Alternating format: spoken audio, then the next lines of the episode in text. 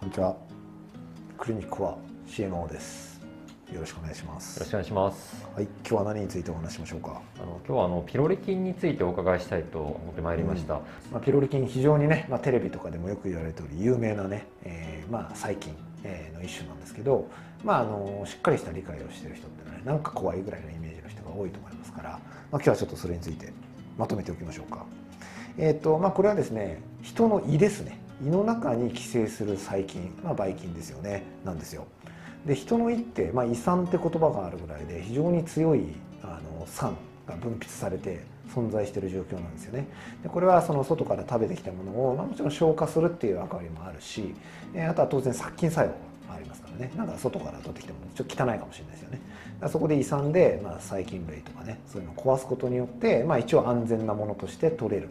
あ、のいうようなためにこの胃酸っていうのは出てるんですよね。だからこの酸胃酸ってめちゃくちゃ強いのでですねあのそんなところに細菌なんて寄生できるはずがないっていうふうに考えられてたんですよ。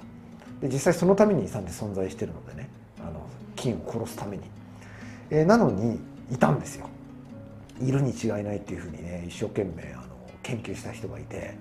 ね一生懸命顕微鏡で見たらいたんですね。でこれはねやっぱそのまあかなり医学的なその常識というか胃の中は無菌状態に決まってるというその前提がねかなり覆ったでしかもそれがね後ほどお話しますけど胃がんだったりとかねそういったものになんかやっぱ関わってるっていうことが分かってきたので、まあ、このね発見者がノーベル賞をね受賞してるんですよね。でじゃあなんでそのピロリ菌、えーという菌はあの胃酸という非常に強い酸がある環境で生きていけるのかここがねまあちょっとこの涙ぐましい彼らの努力があるのでね、えーそこをねお話しするとウレアーゼっていうね酵素を持ってるんですよ。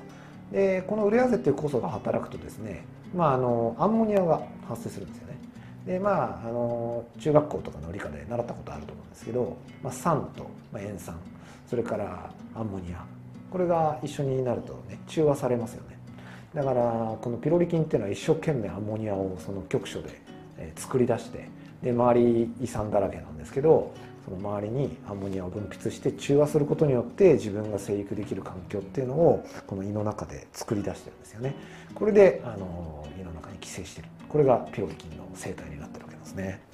ありがとうございます。このピロリ菌に感染しているとどんな病気になるんでしょうか？そうですね。まああのまあ言うても細菌が感染してるわけなんですから、まあどんな場合でも人間具合悪くなりますよね。肺に細菌が感染すれば肺炎になるし、まあ皮膚とかに入られればね、放火試験って言って炎症を起こしちゃったりします。まあ、そんな感じで、まあピロリ菌はなんかその激烈なね、なんかあの胃が痛いとかっていうようなそれ自体の感染症自体が大きな炎症を起こすわけじゃないんですけども、まあ、なんかこうチロチロチロチロねくすぶり火みたいな感じで、まあ、細かいなんかこう軽い炎症を長年にわたってこう起こし続けるみたいな形になるんですよ。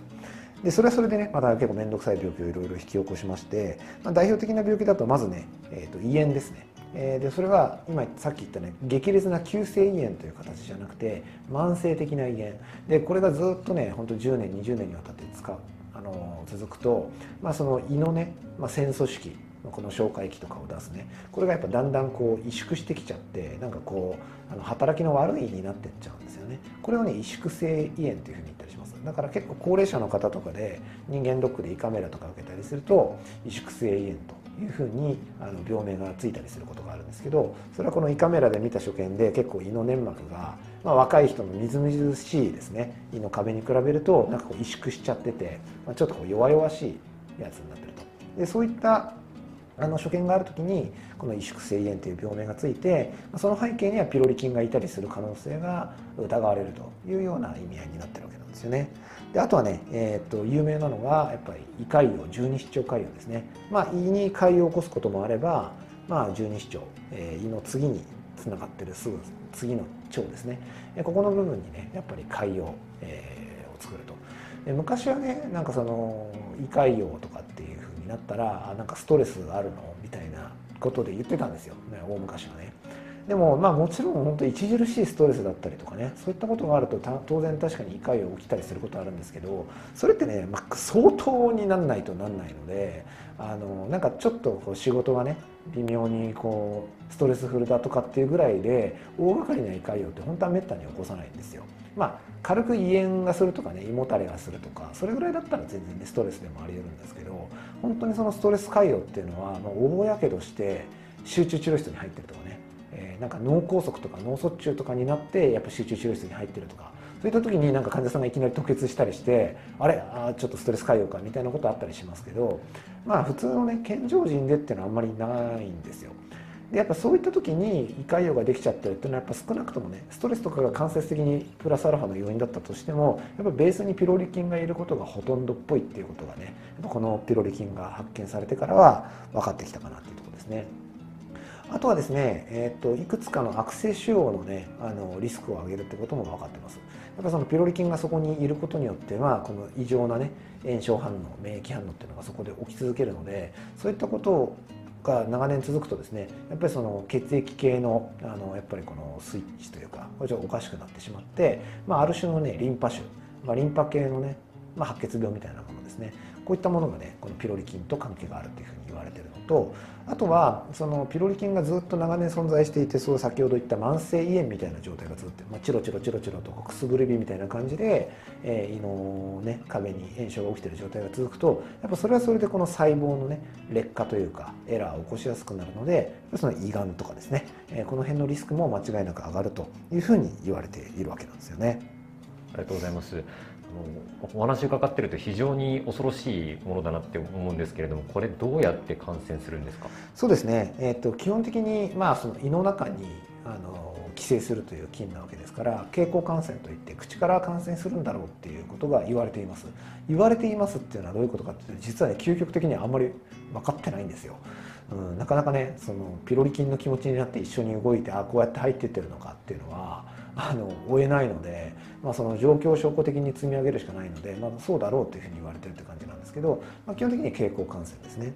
でただですねあの大人はね結構もう免疫が強くなっていてまあ大人はねあんまり感染しないほぼ感染しないと言われてるんですねだからその免疫系がその不十分なですね小児、えー、小さい頃に経口感染することで生着するっていうふうに言われてるんですね。で具体的な経路としてはまあその濃厚な親とかとの接触なんか口移しで物を食べさせてあげるとか。で親が感染してたらそれでねあのもらっちゃうとかね。あとはやっぱり途上国に多いんですよピロリ菌の感染者はだから日本もその戦後間もない頃とかっていうのは結構水が不衛生だったので高齢世代っていうのは結構ピロリ菌の保菌者っていうのが結構多いんですけど若い世代はかなり減ってきてるんですよねでやっぱり途上国水の衛生とかその辺が十分じゃないので、まあ、その汚い水、えー汚染されている水っていうのをやっぱ幼少期から取ってしまうときに、まあ、感染するというふうに言われていますね。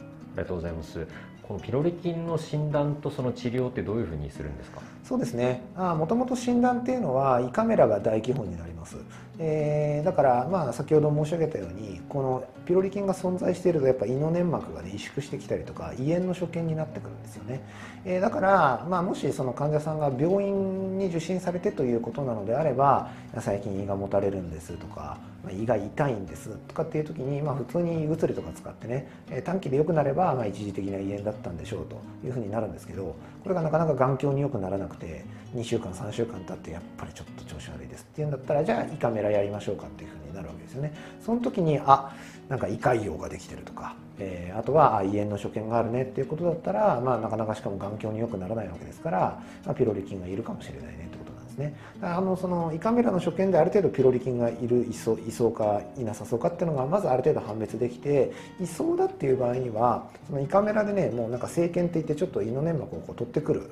ことをするんですね。この組織を顕微鏡で後で病理的に観察すると、まあ、ピロリ菌がいればですねそこにもちゃんとピロリ菌が存在するという所見になってきますからそれで明確な確定診断ということができるようになります。でもちろんですねあの今は具合が悪くて医療機関を受診したっていうパターンですけれども、まあ、偶発的にねあの人間ドックとか検診とかでオプションで胃カメラとかやったりしますよね。そうするとあんまり自覚症状としてはなかったんだけども結構胃炎の所見がありますよってことで、えー、ピロリ菌がねいるかもしれない、え、ないしはいるというあの診断がついたりすることもありますね。でこの胃カメラで見るっていうのがゴールドスタンダードなんですけれど他にもねいくつか方法があります。えーと、まずは血液検査で一定程度分かりますね。えーと、血液検査はえー、もしピロリ菌が感染していれば体の免疫系が一応ピロリ菌に対する抗体っていうのを作ります、まあ、この抗体は残念ながらピロリ菌を排除するほどのパワーがないんですけれど、まあ、抗体ができるのでそれを検出すればピロリ菌が感染していそうだっていうことが分かる、えー、あとは、えーと、呼気試験っていうのがあるんですね。先ほど申し上げたようにピロリ菌はそのアンモニアを作って自分の生存環境を守ってますから、えっと、ピロリ菌に感染している人のこの呼気ですね。吐き出す息っていうのは健常な人にはアンモニアって一切含まれてないんですけどピロリ菌感染してる人はね呼気の中にアンモニアが含まれてくるんです。ですからそれをですね、えーと、検出することによってあピロリ菌がいるってことが分かる。あとはピロリ菌は胃の消化管の中に存在してますからその死骸だったりとかですねそれっていうのはあの便の中にも含まれてるんですね。その便検査で便中にピロリ菌がいるかどうかっていうことを検査することもできてそれでもね分かりますね。で、まあ、血液検査とか呼気検査とか便検査っていうのはどれもま成績的には結構同等であのどれで診断してもいいってことになってるんですけども、まあそのまあ、医療機関の設備だったりとか、まあ、患者さんのねあの、まあ、どの検体が取りやすいかとかっていうので決めてるっていう感じですね。ただ大事なことはですねこの辺の3つはねそれだけでやっちゃダメで必ず胃カメラをまずしっかり前提でやった上でその胃の所見プラスこの検査で組み合わせてやってくださいっていうのが一応その保険診療所の建前になってますね、まあ、人間ドックとかだったりしたらその辺は自費だから結構自由になってるので胃カメラやんないで、まあ、なんか血液検査でピロリだけ分かりましたみたいなこともあったりしますけど、まあ、そういった場合も医療機関に来ていただいたらじゃあまず胃カメラをしっかり正式にやってからとかっていうふうな手順で進んでいきますね。でこれで診断をしてじゃあピロリ菌の感染がありましたねっていうふうになったら、まあ、当然、まあ、抗生物質で除菌をするということになりますね。でこの抗生物質は別になんかその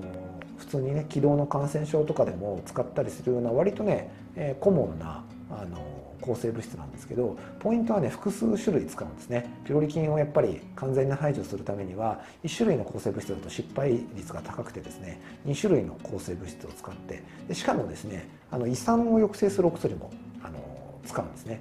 ピロリ菌としてはですね胃酸がちょっとある環境の方が自分が分、ね、作り出すアンモニアと中和されてちょうどいいという状態なのでかえって胃酸をねあのなしにしてあげることによってピロリ菌としては、ま、居心地が悪いというかですねあの入れない環境になるんですよ。だからこの胃酸を強力に抑えるお薬と,、えー、と複数種類の抗生物質を組み合わせてでしかも十分長期間えなんか3日間とかそんなんじゃなくて十分長期間使うことによって大体治療を成功します。まあ結構ね抗生物質とかが乱用されちゃっていて微妙に耐性とかがついちゃってすると一次除菌って言ってまず1回目のトライが失敗することはあるんですけどその場合には二次除菌って言って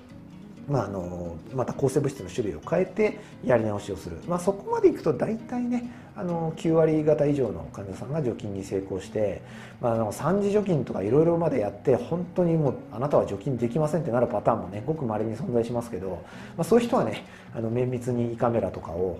フォローアップしていって胃がんがねできてこないかどうかを、まあ、ちょっと注意深く見るとかそういうになりますけど、まあ、あんまそういうパターンはないのでしっかりあのピロリ菌というふうにあの陽性と診断されたらですねその除菌療法っていうのを受けていただければと思いますね。まあ、これはね、まあ、若干専門性が高くなってくるのであのやっぱりちょっと消化器内科のクリニック、えー、ないしは消化器内科の、えー、専門医ですね、えー、この先生たちにお願いする、まあ、一般的な診療所に来てもらった場合にはそういったところに紹介するというふうになるかなというふうに思います。ありがとうございます。ちなみにあのホリエモンが以前、うん、そのピロリ菌をその除菌すると胃がんのリスクがかなり減る。胃がんのはほとんどピロリ菌が原因だぐらいの勢いで言ったんですけど、うん、これってその実際に減るんですか？そのあそうですね。あのそれはね理論上減ると思います。あの胃がんのリスクっていうのはこのピロリ菌に感染してることで本当に5倍とかまあ本当にマックスで20倍とか上がるんじゃないかっていうふうに言われていて、このリスクを上げることはまあの間違いないので、まあ、当然その前段階のピロリ菌を除菌すれば胃がんを減らせるっていうのは事実だと思いますね。ただまあ胃がんっていうのはそのピロリ菌だけでもないのでね特にその日本人っていうのは歴史的に胃がんの数がすごく世界的に見ても多いんですけどそれはねやっぱ高塩分食